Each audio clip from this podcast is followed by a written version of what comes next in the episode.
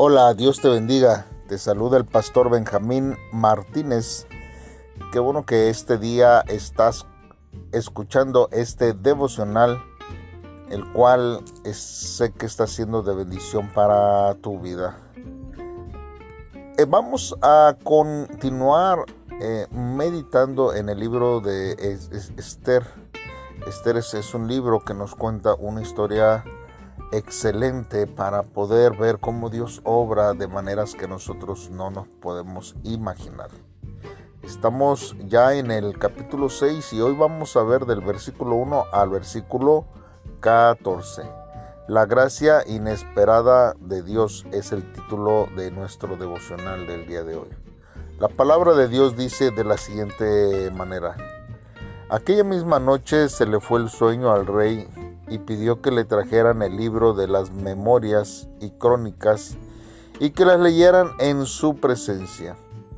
Entonces hallaron escrito que Mardoqueo había denunciado el complot de Victán y de Teres, dos eunucos del rey, de la guardia de la puerta, que habían planeado matar al rey Asuero. Y el rey preguntó, ¿qué honra o qué distinción se concedió a Mardoqueo por esto? Los servidores del rey, sus oficiales, respondieron, nada se ha hecho en su favor. Entonces el rey preguntó, ¿quién está en, en el patio? En aquel momento llegaba Amán al patio exterior de la casa real para pedirle al rey que ordenara colgar a Mardoqueo en la horca que él tenía preparada. Y los servidores del rey le respondieron, Amán está en el patio. Que entre, dijo el, el rey. Entró pues Amán y el rey le preguntó, ¿qué debe hacerse al hombre a quien el rey quiere honrar? Amán dijo en su corazón, ¿a quién deseará el rey honrar más que a mí? Respondió pues Amán al rey, para el hombre cuya honra desea el rey, traiga un vestido real que el rey haya usado y un caballo en el que el rey haya cabalgado y pongan en su cabeza una corona real. Den luego el vestido y el caballo a algunos de los príncipes más nobles del rey. Vistan a aquel hombre que el rey desea honrar. Llévenlo en el caballo por la plaza de la ciudad y pongan y, y pregonen delante de él Así se hará al hombre que el rey desea honrar. Entonces el rey dijo a Amán, date prisa, toma el vestido y el caballo como tú has dicho, y hazlo así con el judío Mardoqueo, que se sienta a la puerta real. No omitas nada de todo lo que has dicho. Amán tomó el vestido y el caballo, vistió a Mardoqueo, lo condujo a caballo por la plaza de la ciudad, e hizo pregonar delante de él. Así se hará el hombre que el rey desea honrar. Después de eso, Mardoqueo volvió a la puerta real y Amán se dio prisa para irse a su casa, apesumbrado y cubierta su cabeza. Contó luego Amán a Ceres, su mujer, y a todos sus amigos cuanto le había acontecido. Sus consejeros y su mujer Ceres le dijeron, si ese Mardoqueo ante quien has comenzado a declinar pertenece a la descendencia de los judíos, no lo vencerás, sino que caerás por cierto delante de él.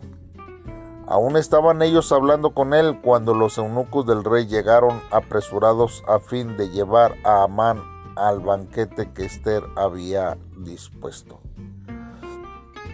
Bien, hermanos, pues vamos a meditar en lo que la palabra de Dios dice de lo que acabamos de, de leer.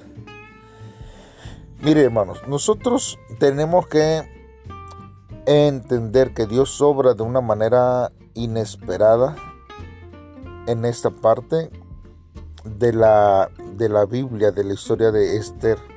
Pues era un momento crítico, hermanos y Dios revierte la situación. Porque mientras que Amán se dirige al palacio para poder pedir, hermanos, autorización y matar a Mardoqueo, al rey se le va el sueño y pide que le lean el libro de las memorias y las crónicas. Y no pudo haber sido un mejor momento, hermano, para que el rey pudiera enterarse de que Mardoqueo había denunciado el complot contra el rey y que no había recibido ninguna recompensa por ello. Y justo cuando llama a alguien y ven a ver si había algún servidor para poder retribuir a Mardoqueo por los méritos, llega Amán con la intención de matar a Mardoqueo. El rey pregunta a Amán, ¿qué haría para honrar a alguien? Y convencido de que era él a quien el rey quería honrar, Allí se revela el deseo de su corazón, gozar de la buena fama y de la majestad de un rey. Y es aquí, hermanos, donde se da un grito inesperado en la vida de Amán. Sin duda, podemos nosotros imaginarnos cómo habría reaccionado Amán cuando se dio cuenta de que todo lo que había soñado para él lo recibiría Mardoqueo.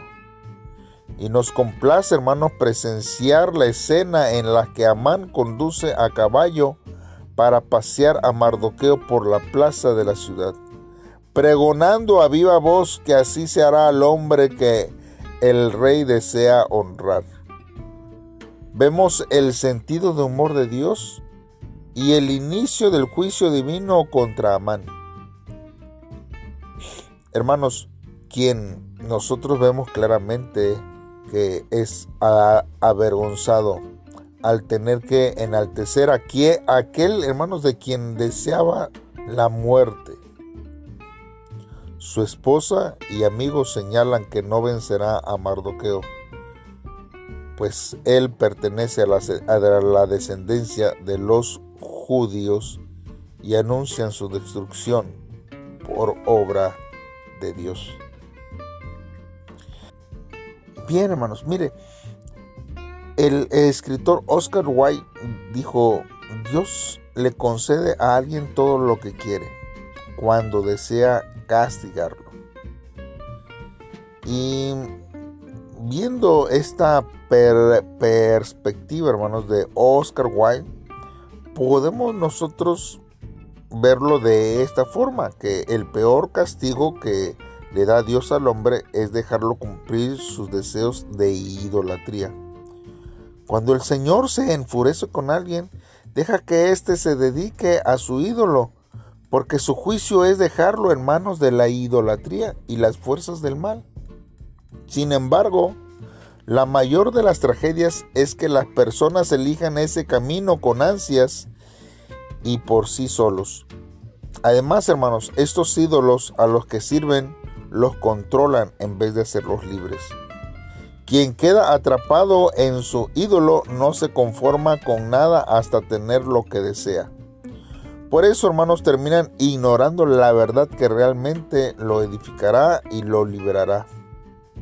Tal es el caso, hermanos, de quien idolatran sus trabajos y experiencias laborales, pues creen que estos los convertirá en seres impresionantes.